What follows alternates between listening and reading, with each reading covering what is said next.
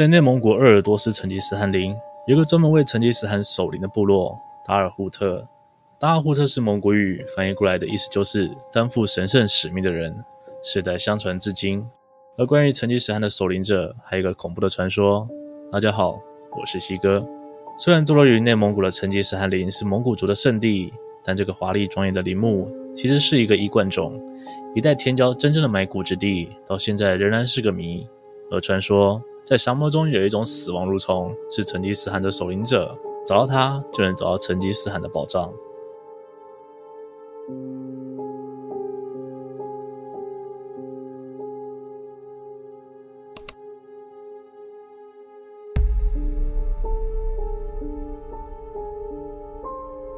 传说最早的记录是来自于古代蒙古游牧部落的恐怖传说。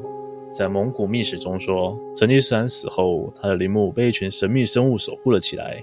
这个神秘生物是一只巨大的血红色虫子，每当这种虫子出现，就意味着死亡和危险。由于外形像牛肠，这个神秘生物在蒙古语中被称为“血肠之虫”，简称“血虫”。而这个血虫似乎并不只是一个荒诞的传说，许多人都曾经目睹过这种血虫。他们的描述相当一致，除了外观符合蒙古秘史的记录之外，他们还说血虫身上有暗斑，头部和尾部呈喙状，头部的器官模糊了它们长着密布尖牙的血盆大口，可以喷射出剧毒液体，将数米之外的生物顷刻杀死，然后一口吞噬。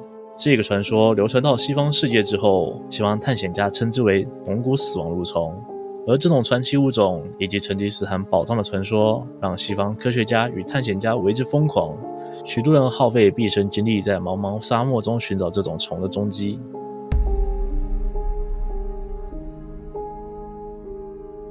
捷克探险家伊凡麦克勒是探寻死亡蠕虫的权威专家。他早在1990年和1992年分别两次到蒙古寻找死亡蠕虫的踪迹。他尝试在蒙古部落村民目击蠕虫的地点搜寻，透过水烟以及低频炮弹，想把蠕虫从地底下逼出来。但仍然一无所获。尽管前两次探险并未达到自己的预期目标，但这两次的经验足够他编写出一份具有实用价值的情报资料。这些资料也成为陆续来探索死亡蠕虫的科学家与猎人们必读的资讯。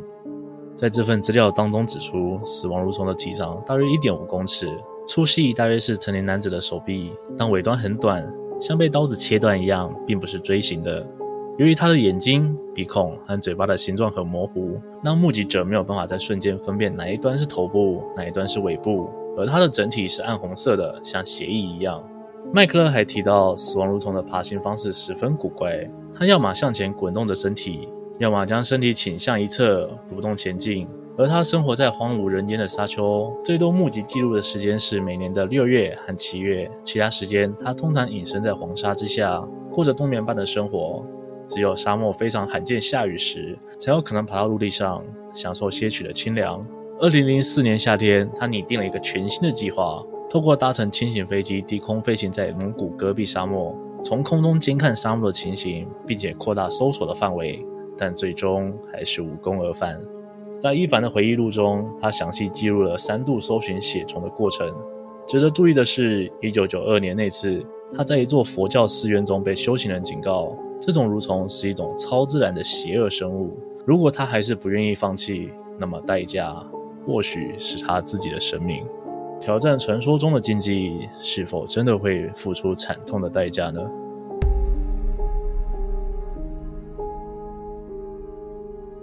二零零三年，在巴兰杰林沙漠发生了大怪事，一个德国地理记录摄影组遭到怪物的袭击，两人死亡。事后，消息被封锁起来。巴兰吉林沙漠是中国四大沙漠之一，却有许多湖泊分布其中，有着千湖沙漠的美景，也有许多稀有的生物生存其中。当年，德国纪录片的主要拍摄目标是沙漠中的狼群。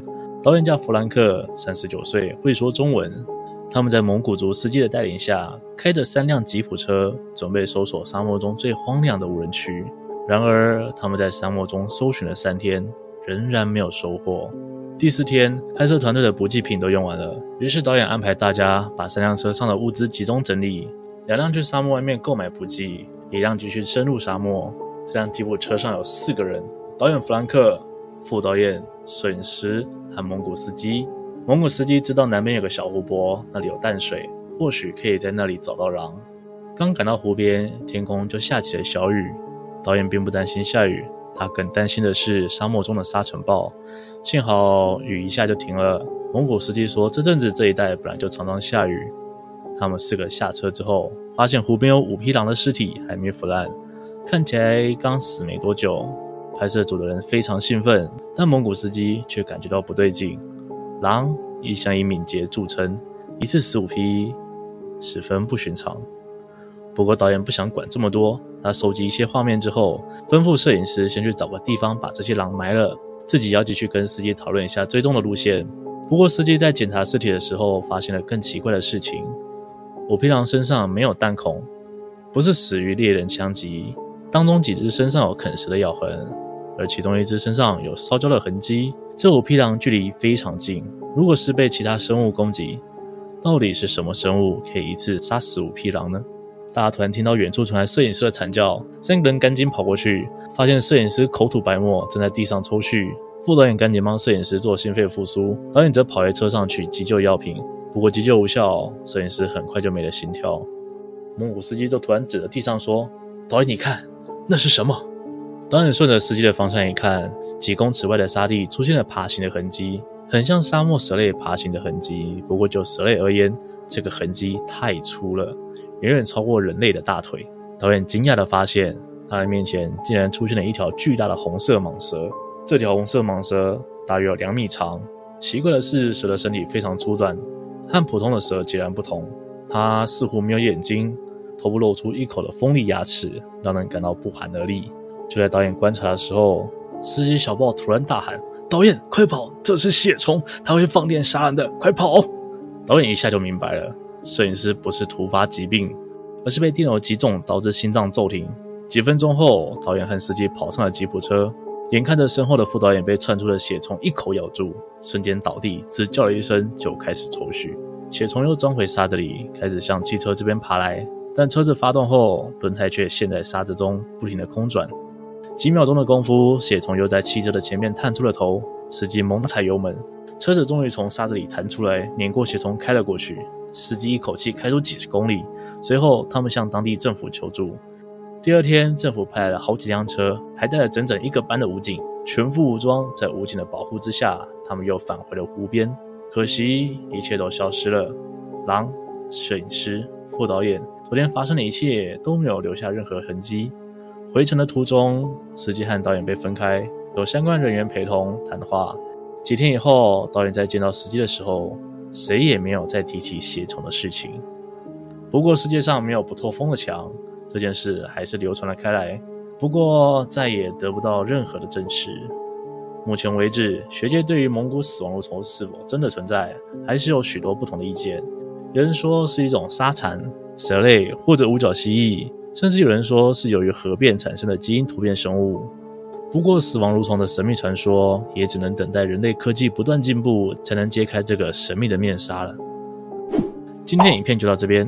如果您喜欢今天的内容，请不要忘了帮我按赞、订阅、分享，并且开启小铃铛，才不会错过更新的通知哦。我是西哥，我们下次见。